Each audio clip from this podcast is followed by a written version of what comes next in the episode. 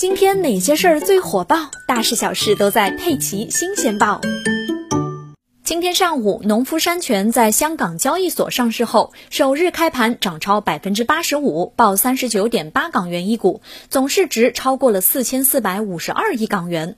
而农夫山泉创始人钟闪闪的身家也随之大涨，接近四千亿元，一度超越马化腾，成为中国首富。等等啊，注意我的用词，一度。农夫山泉虽然高开，但是低走了。午间收盘涨幅跌到仅百分之五十四，市值回落到三千七百亿港元。所以钟闪闪这个中国首富也不过只撑了半个小时就被马化腾反超。这件事儿呢，在微博也上热搜了。小编想说，还不知足吗？给我当一分钟的首富，我也愿意好吗？而且朋友们清醒一点，毕竟是农夫山泉呀。截至收盘，它的市值也有三千七百零三亿港元，也完全超过了万科、百威亚太、海底捞和交通银行的市值。